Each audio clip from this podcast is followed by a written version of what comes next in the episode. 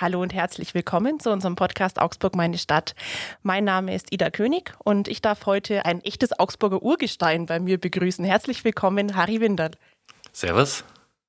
Wer ihn nicht kennt, kennt auf jeden Fall seine Spuren in der Augsburger Gastronomie.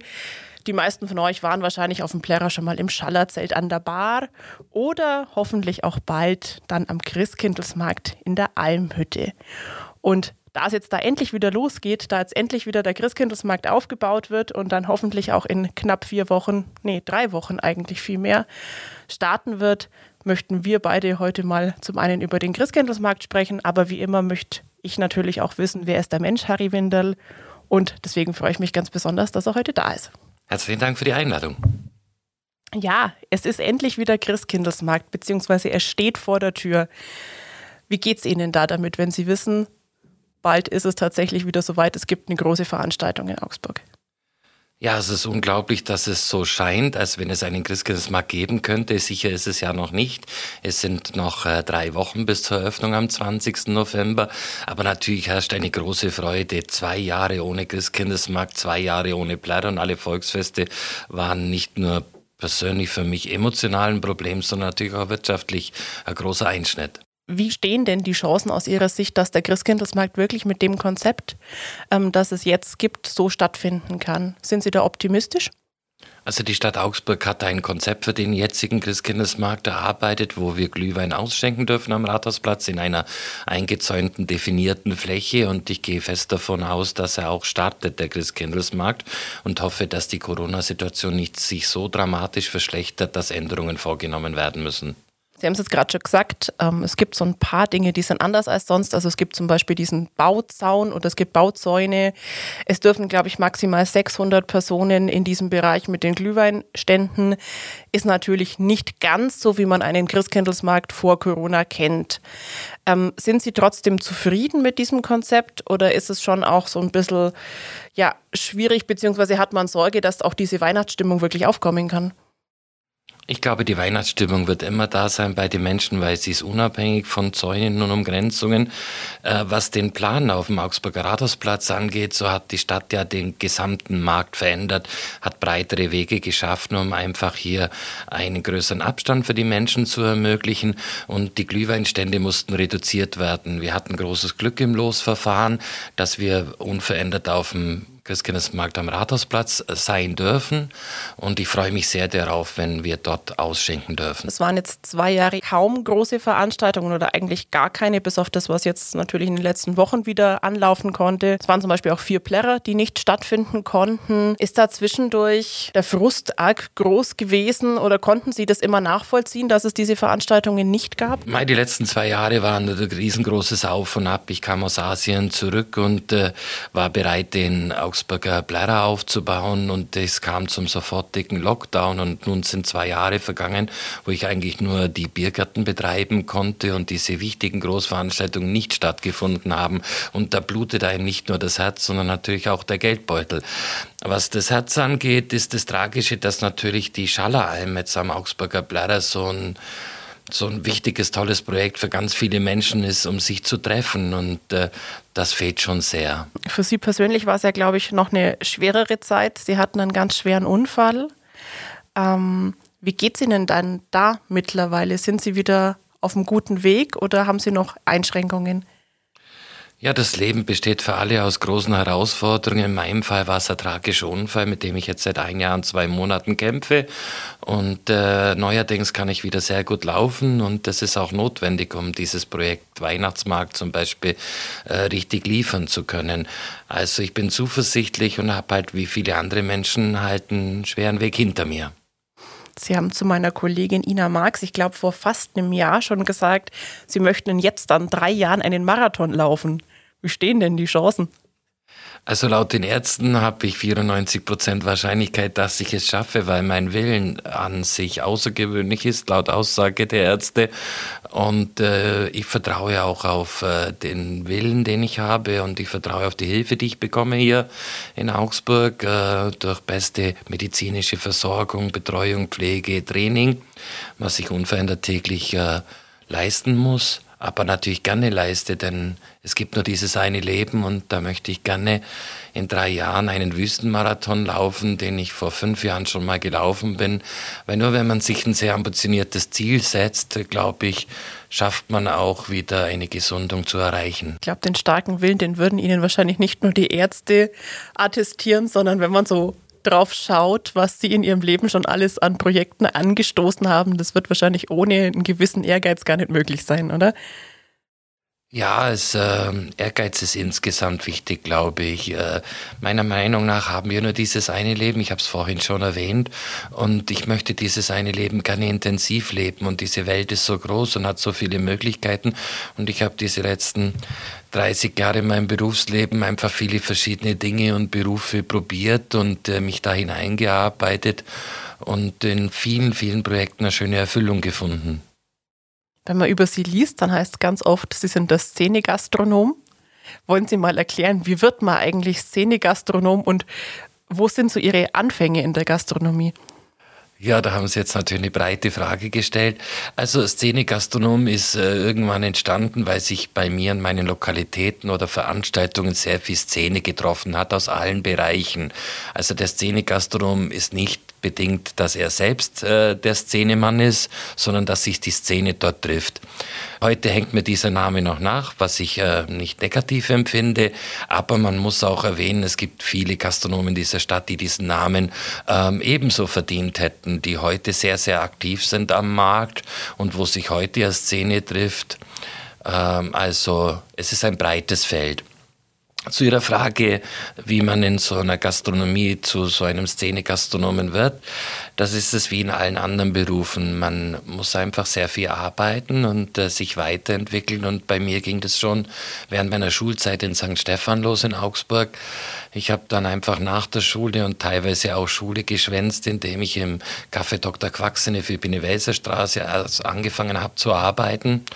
Und so habe ich dann in Restaurants, Clubs, Diskotheken und so weiter meine Erfahrungen gesammelt und dann irgendwann eigene Lokale und eigene Veranstaltungen kreiert.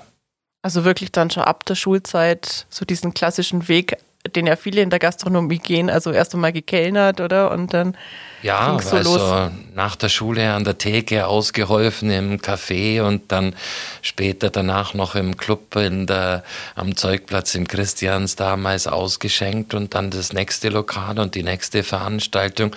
Und irgendwie hat mir das sehr viel Spaß gemacht, einfach der Umgang mit Menschen und Getränken und äh, ich hatte immer Lust darauf, auch einen guten Service zu machen. Ist das auch, was für Sie die Gastronomie ausmacht? Ja, ganz eindeutig, Service ist es. Der Kunde ist König und wenn man eben Lust und Laune hat, einem Gast äh, einen schönen Abend, eine schöne Stimmung, äh, ein schönes Empfinden zu bereiten, dann ist man in der Gastronomie richtig. Für mich war es oft eine Erfüllung, dann diese Projekte zu gestalten und, und schön zu machen. Und, und neben dem finanziellen Erfolg war gerade auch dieses Wohlbefinden der Gäste und die Freude auch beim Tanzen, bei der Musik, äh, beim Trinken, beim Essen, also diese Freude dann zu erleben, äh, eine gute, gute Bestätigung.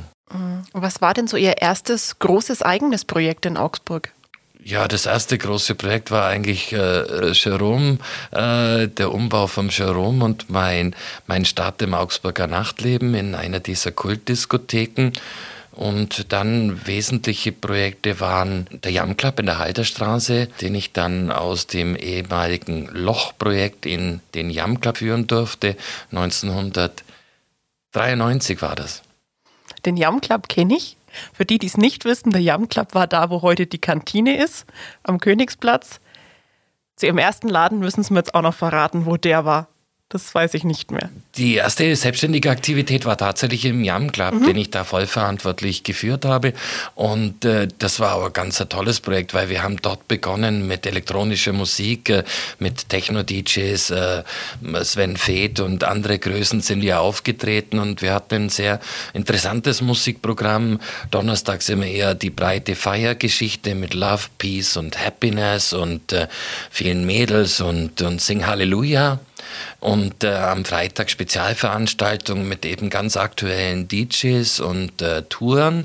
Und am Samstag war im Jam Club natürlich immer Tanzen angesagt. Und äh, was wir jetzt in der Kantine aktuell wieder erleben, eine Schlange mit bis zu 500, 600 Personen, die in so einen Club rein möchten, war damals Standard. Ich kann mich nur gut daran erinnern, das war so zu meiner Schulzeit und man war wahnsinnig neidisch, wenn man da noch nicht rein durfte. Also das war damals wirklich ganz großes Thema, eben wie Sie ansprechen, diese Schlangen, man hat das halt dann gesehen und man ist halt letztendlich woanders hingegangen, weil man noch keine 18 war, aber ja, doch, das hat wirklich Augsburg auch geprägt, so dieses Bild. Ja, es ist auch ganz schön, jetzt wieder diese Schlangen zu sehen. Mhm. Also gerade Clubs und Diskotheken haben ja extrem gelitten unter Corona. Aber aktuell stelle ich fest, dass äh, ein riesen Nachholbedarf bei jungen Leuten da ist, die so Clubs noch gar nicht so viel erlebt haben und die jetzt dort um sehr frühe Uhrzeiten schon äh, ins Kesselhaus, in die Kantine, in den äh, Mo Club oder so äh, gehen und, und wieder tanzen wollen und sich treffen wollen. Und ich freue mich, weil es eine Wiederbelebung der Clubszene äh, gerade ist, äh, die, die schön ist. Es gab ja auch jetzt so in den letzten Jahren schon auch oft den Eindruck, dass es eher weniger wird, oder? Also, dass es sich ein bisschen verlagert, dass die Leute vielleicht eher essen gehen oder dann in eine Bar, aber so diese Clubs waren ja nimmer so voll, wie ich das jetzt zum Beispiel aus meiner Schulzeit kenne. Ich war auch sehr kritisch, was dieses Thema angeht, weil man festgestellt hat, die Leute waren übersättigt vor Corona und hatten eigentlich eher den Bedarf, sich im Biergarten, im Restaurant zu treffen, auch in der Schallerheim im Außenbereich, dass man sich trifft und unterhält und, und mehr dieser soziale Austausch war im Vordergrund. Aber jetzt nach zwei Jahren ganz viel sich zu Hause unterhalten und, äh, und äh, digital sein und sonst irgendwas, will man sich wieder ausleben mit, mit, mit Musik, mit Tanzen, mit eben einer guten Anlage und einer tollen Lightshow. Und ich freue mich sehr, dass also meine Befürchtungen, dass die Clubszene stirbt, äh, momentan sich äh, absolut nicht bewahrheiten.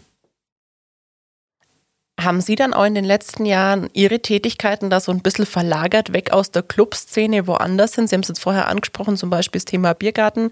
Sie haben ja auch den Torbrückkeller lang gemacht.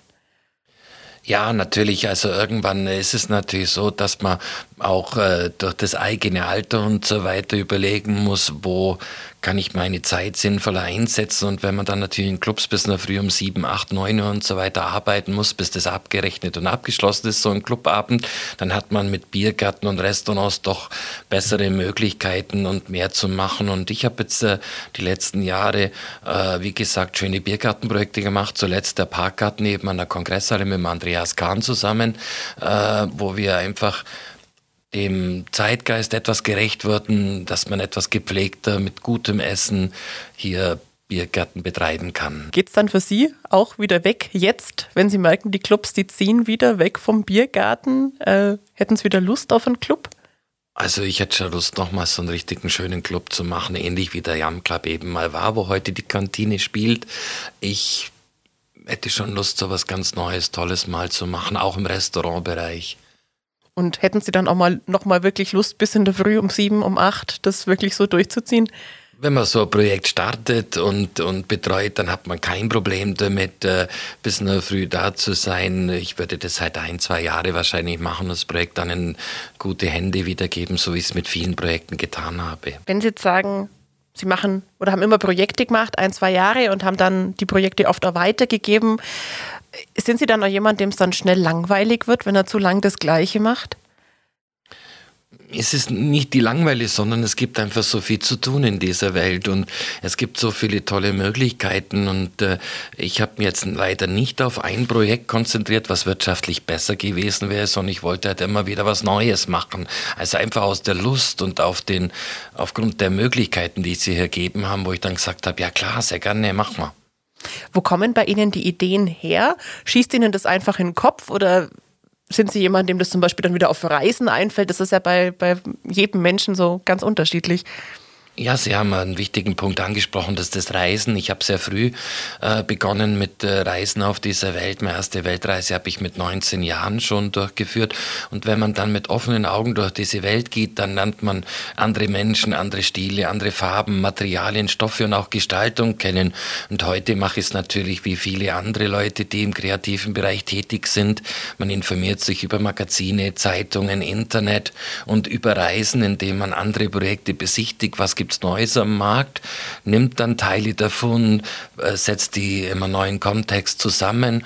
Oder manchmal fallen einem auch ganz verrückte Dinge natürlich selbst ein, ein wenn man ja eben offen ist und Lust hat, mich so Themen sich zu beschäftigen. Wenn Sie ein neues Projekt angehen, ähm, was ist Ihnen da am wichtigsten? Starten Sie einfach mal los mit einer Idee und bauen dann um diese Idee drumherum oder haben Sie so ein festes Konzept, das Sie letztendlich bei allen Ihren Projekten irgendwo in der Hinterhand haben? Wie kann man sich das vorstellen? Wie gehen Sie an äh, neue Projekte ran? Ich unterscheide mich da ein bisschen von meinen Kollegen, die in den Bereichen aktiv sind. Oft stelle ich fest, dass Einzelhändler oder Gastronomen Lokale und Läden bauen, so wie sie es sich vorstellen und wie ihr Traum ist. Dann suchen sie sich ein Objekt und setzen hier einen Traum um.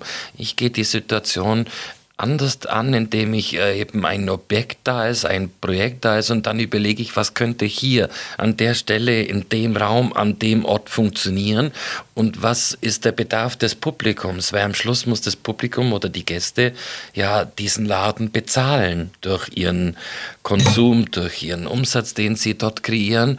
Und das heißt, ich überlege immer, was könnte dort funktionieren? Oder was benötigt äh, der Kunde jetzt, um sich dort wohlzufühlen. So sind auch die Hackschnitzelgeschichten in meinen Biergarten entstanden. Es gab einfach einen Hof, der unangenehm zum Stehen war, durch Kiesel, durch äh, Feuchtigkeit und Nässe und äh, durch wenig Attraktivität. Und ich habe mir überlegt, wie kann ich diesen Boden anders gestalten, dass sich die Leute dort wohler äh, fühlen. Und da habe ich dann vor 15 Jahren mit angefangen, den Biergarten auf Hackschnitzel einzusetzen. Also es war jetzt nicht der persönliche Gusto, sondern immer die Überlegung, was funktioniert an dem Platz. Wie viel von dieser Kreativität können Sie jetzt zum Beispiel auf einer Veranstaltung äh, wie im Christkindlesmarkt einbringen, wo ja doch vieles wahrscheinlich relativ klar vorgegeben ist, wo was zu stehen hat, wie groß so eine Hütte sein darf und so weiter. Der Christkindlesmarkt ist eine überhaupt sehr besondere Situation, weil das betreibt die Familie Held, also mit der die auch das Festzeit Schaller betreibt und wo ich Partner sein darf. Und mit Dieter Held ist natürlich hier einer der erfahrensten Gastronomen am Christkindlesmarkt aktiv, sodass die Bereiche technisch und wie es auf so einem Platz funktioniert, von ihm extrem gut abgedeckt wurden und da super Planung vorhanden war. Und ich habe jetzt dort die Möglichkeiten halt über mein Händchen für Dekoration und Gestaltung dann diese wichtigen Akzente zu setzen. Also, dass diese Hütte auf Stein und echten Moos steht, dass wir insgesamt 10.000 Christbaumkugeln hier verwenden, äh, dass es einfach Kleinigkeiten gibt, die uns äh, unterscheiden von unseren Mitbewerbern. Also wirklich dann auch so die, die Liebe fürs Detail und ja, die Liebe fürs Detail, die Liebe auch zu dem Markt. Ich muss Ihnen sagen, das ist eine Ehre, wenn man am Christkindlesmarkt Augsburg ausschenken darf unter dem Christbaum. Und da trägt man auch eine hohe Verantwortung. Die Kunden erwarten zu Recht, dass sie etwas Gutes und Schönes bekommen. Wir verwenden zum Beispiel auch keinen gekauften Glühwein, sondern der Glühwein in der Almhütte wird selbst gemacht, damit wir die Qualität eben den Kunden geben können bei so viel Kreativität, Sie haben es mir vorab schon verraten, da reicht irgendwie ein Job nicht aus, der ja eh schon aus ganz schön vielen Projekten besteht. Ähm, Sie haben quasi auch noch so, so ein zweites und drittes Leben, in dem Sie noch andere Projekte in die Tat umsetzen, die jetzt mit Gastronomie eigentlich gar nichts zu tun haben. Wollen Sie uns da mal verraten, was es damit auf sich hat? Ja, das ist schwierig, das in einem Begriff zu äußern, aber an sich nennt man das Projektmanager. Das heißt, ich habe über diese letzten Jahre dürfte ich viele Einzelhandels- und Modegeschäfte eben auch kreieren. Das heißt, äh, Firmen haben mich engagiert, um neue Läden zu bauen oder ich habe eben mit anderen Partnern kooperiert, wie zum Beispiel bei Hair Design Augsburg in der Maximilianstraße, wo ich dann einen kompletten Friseurladen eben gestylt, designt und dann auch umgebaut habe, so dass heute ein sehr hochwertiges Geschäft dort in der Maximilianstraße zu finden ist. Und diese vielen Jahre hatte ich große Erfahrungen sammeln dürfen im Ausland, wo ich jetzt seit über 25 Jahren in der Schweiz tätig bin. Wir richten dort historische Häuser her.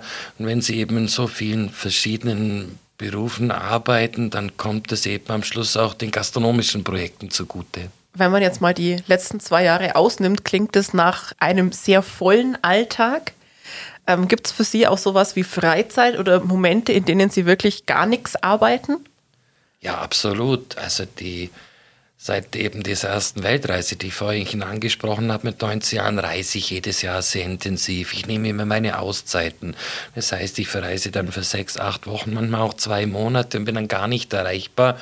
Und äh, da gehe ich dann in die Berge, in die Wüste, ins Meer und schalte wirklich komplett ab. Und da hole ich mir auch die Kraft äh, auf dieser Erde und mit dieser Erde, um dann so Projekte so durchziehen zu können. Also jetzt nicht diese klassische Aufteilung, fünf Tage arbeiten, zwei Tage frei, sondern eher eine Zeit lang wirklich durch und dann aber auch für eine längere Zeit mal raus, oder? Ja, Habe ich genau. das richtig verstanden? Wenn ein Projekt ansteht und das muss erledigt werden, dann kann es keine fünf, sechs oder sieben Tage geben, sondern da arbeitet man tatsächlich Tag und Nacht, um das fertigzustellen und dann am Markt zu präsentieren. Und wenn dann so ein Projekt läuft und alles in sauberen Bahnen ist, dann kann man sich wieder zurückziehen und diese schöne Welt bereisen. Wie stehen Sie diese anstrengenden Phasen durch? Geht das einfach, weil die Motivation so groß ist? Oder ja, das ist ja doch, also auch körperlich stelle ich mir das sehr zehrend vor. Es ist sehr zehrend, aber man, man steht als erstes durch, durch das richtige Team. Ich habe immer sehr viele Leute, die mir vertrauen und die alles dann in diese Projekte geben und die mir viele Arbeiten abnehmen und mich da dann Tag und Nacht unterstützen. Also ohne diese Leute hätte ich keines dieser Projekte machen können. Und das Zweite ist, ähm, was den Körper angeht und so, bin ich halt anscheinend von Natur aus mit etwas Glück gesegnet, dass bis heute das alles so gut funktioniert hat. Man muss natürlich auch auf die Ernährung achten und äh, sollte sich zwingend natürlich auch von Drogen fernhalten, damit man eben diese Leistung erbringen kann. Denn nur mit einem gesunden Körper schafft man Gastronomie und Soladen und Umbrauprojekte oder auch diese Extremreisen. Das ist wahrscheinlich auch was, was in der Gastronomie gar nicht so selbstverständlich ist, oder? Dass man jetzt zum Beispiel auch sagen kann, okay, ich bin zwar jeden Tag an einem Ort, an dem Alkohol getrunken wird, aber vielleicht bin ich nicht jeden Abend selber mit dabei. Ja, es ist halt auch äh, Geschichte etwas, ich glaube, wie man etwas veranlagt ist und wie man erzogen wird und wie man aufwächst, dass man halt verantwortungsvoll mit Alkohol und anderen Dingen auf dieser Welt umgeht. Ich habe da großes Glück, dass ich eben jetzt äh, keine Schwierigkeit mit Alkohol bekommen habe, wie viele andere Kollegen, leider. Sie haben jetzt zum Beispiel auch dieses Projekt, oder was heißt Projekt, das ist ja eigentlich schon ein Langzeitprojekt, das Sie in der Schweiz machen mit den historischen Häusern. Ähm, haben Sie dann auch mal irgendwas in die Richtung Design studiert oder ist das wirklich was, was so aus Ihnen rauskommt? Nein, ich studiere noch heute. Also täglich, man studiert täglich. Ich hatte leider nie die Zeit, dass ich an die Universität gehe oder irgendwelche Abschlüsse mache, so, sondern ich habe einfach immer sehr eng mit Architekten, anderen Gestaltern, mit Schreinern, Maurern und anderen Menschen gearbeitet und wollte dann immer selber wissen, wie geht es, kann ich das? Also habe ich viel Zeit in der Schreinerei verbracht, viel Zeit beim Malen verbracht, äh, ähm, sehr viel Zeit auf Baustellen verbracht und habe gut hingeschaut, um die Sachen bestmöglich zu lernen. Und wenn jetzt so ein historisches äh, Projekt äh, in der Schweiz zum Beispiel ansteht, da arbeitet man dann natürlich schon mit Fachleuten auch zusammen. Und ich habe dann äh, das große Glück, dass ich dann halt diese speziellen gestalterischen Linien dann hier einbringen kann und die, die Qualität und die Detailarbeiten und so weiter, das ist dann meine Stärke. Wenn wir vielleicht nochmal zurückkommen auf diese lange Zeit, in der jetzt einfach ganz wenig möglich war, was war denn so das, was Ihnen am meisten quält hat? Natürlich die Gäste. Also am meisten hat mir die Schallerheim gefehlt, weil die Schallerheim ist so ein außergewöhnliches Augsburger Projekt, weil wenn ich mich erinnere, dass ich da vor nunmehr 15 Jahren da das erste Mal da unten angefangen habe, mit der Bar zu arbeiten, mit drei Leuten an der Bar und wie man mich in der Stadt ausgelacht hat, was ich jetzt am Blätter will, ein Projekt, was sozusagen abgeschrieben war, wo niemand so. Tracht getragen hat. Mhm. Äh, da hat sich so was Tolles in diesen 15 Jahren entwickelt, dieser Treff, wo heute wirklich ganz Augsburg gerne hingeht und die Stimmung, die dann dort ist, diese gemeinsame Freude ohne Probleme, das hat sehr gefehlt, die Menschen. Viele Gastronomen haben, glaube ich, auch in den vergangenen anderthalb, zwei Jahren sehr auch damit gehadert. Manche haben sich ungerecht behandelt gefühlt, zum Beispiel jetzt gerade bei den Clubs, die durften ja bis vor ein paar Wochen überhaupt nicht öffnen. Die anderen hatten große Probleme, an ihre Corona-Hilfen zu kommen. Wie ging es Ihnen da mit dieser Situation? Naja, ich hatte die Jahre zuvor schon immer wieder große Herausforderungen des Lebens und ich wusste, es wird einem am Schluss niemand helfen. Also das Hadern wird nicht funktionieren. Und ich war der festen Überzeugung, irgendwann ist diese Pandemie vorbei. Und wenn diese Pandemie vorbei ist und wir wieder Möglichkeiten haben, ähm, Gastronomie zu liefern, dann sollten wir im guten Zustand sein. Also als ich aus Asien zurückkam und der Lockdown äh, verkündet wurde, habe ich sofort begonnen, den Parkgarten und den, den See im Wittelsbacher Park zu renovieren und herzurichten. Und da war ich dann vier Monate nur damit beschäftigt, äh, das in einen zukunftsfähigen Zustand wiederzubringen. Und ich glaube, das ist das Einzige, was hilft in Krisen, dass man sich zusammennimmt, die mögliche Arbeit erledigt und sich vorbereitet auf die Zukunft danach. Also so diesen Moment des Stillstands, den viele hatten, die ja dann vielleicht auch gar nicht gewusst haben, wohin mit sich, das hatten sie jetzt nicht, sondern es ging dann wirklich gleich weiter mit einer Renovierung. Genau, das erste Jahr Corona war für mich eigentlich problemlos, weil ich genug zu tun hatte und eben alles aufgearbeitet habe. Dann kam der Stillstand leider durch meine Verletzung, durch meinen tragischen Unfall. Seit dem Unfall, aber auch vorher, wenn man Ihnen in den sozialen Netzwerken, zum Beispiel auf Facebook folgt, dann kriegt man auch relativ viel mit. Und da hatte ich jetzt auch den Eindruck, also Sie scheuen jetzt auch Diskussionen zum Thema Corona eigentlich nicht, oder? Also Sie haben zum Beispiel heute was gepostet, Sie waren bei der dritten Impfung und äh, da fallen die Reaktionen sehr unterschiedlich aus. Ärgert Sie das oder wie stehen Sie da dazu? Naja, ich habe irgendwann mal mich in die Öffentlichkeit begeben und äh, das hat leider viele negative Konsequenzen, weil natürlich auch da Neid, Missgunst, Eifersucht oder auch bei Behörden die Auswirkungen von vielen öffentlichen Auftritten und so weiter nicht so gut sind.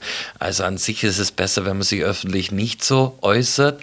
Aber ich habe nun mal den Weg eingeschlagen vor vielen Jahren und äh, poste alles immer sehr offen und sehr direkt und auf Facebook äh, habe ich nun mal meine Chronic und ich poste das, was ich tue, mache oder erlebe und teile es mit der relativ breiten Öffentlichkeit.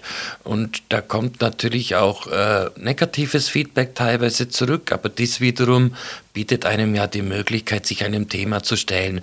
Und gerade bei Corona ist es eben auch wichtig, dass man offen diskutiert und dass Menschen die Möglichkeit haben, ihre Bedenken auch mit positiven anderen äh, Dingen zu, zu korrigieren. Also ich glaube, wenn Leute sehen, dass eine große Mehrheit äh, jetzt hier diesen Weg geht, dass sie irgendwann sagen, okay, ich gehe diesen Weg mit, das ist meine Hoffnung.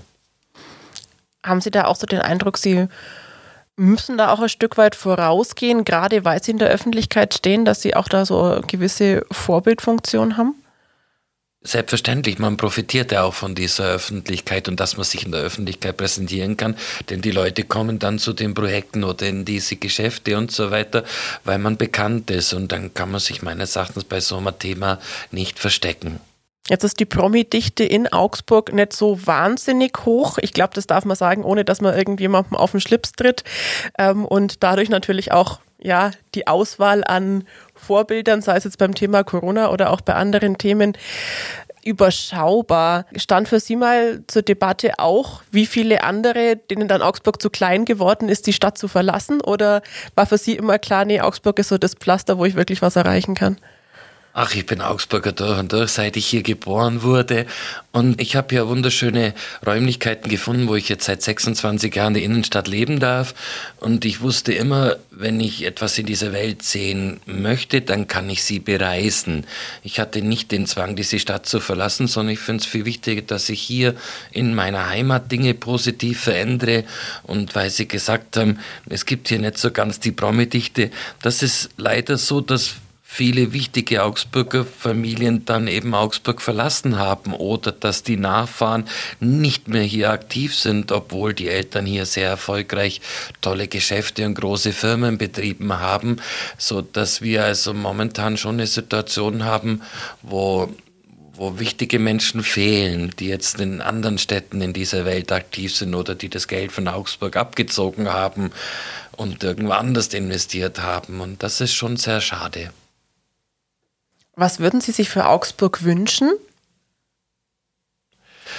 mehr Gefühl und eine schönere Gestaltung. Also wir versuchen ja sehr viel, auch die jetzige Stadtregierung versucht alles Mögliche ja besser zu machen. Ich habe nur den Eindruck, sie machen es immer hässlich und kompliziert und die Baustellen dauern immer vier, fünf, zehn, zwanzig Jahre.